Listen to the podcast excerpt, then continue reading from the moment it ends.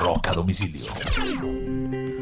Un 19 de mayo del año de 1993, la agrupación Depeche Mode comienza su gira por Francia en una ciudad llamada Lille.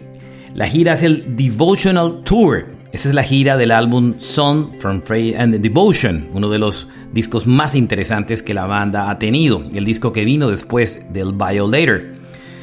Esta gira estuvo llena de excesos eh, de todo tipo, especialmente de consumos de droga por parte de Dave Gahan, el cantante de la banda. Esta gira debió ser suspendida eh, meses después de haber comenzado, eh, producto de un ataque cardíaco que sufre un infarto que termina sufriendo Dave Gahan producto del el exceso de drogas.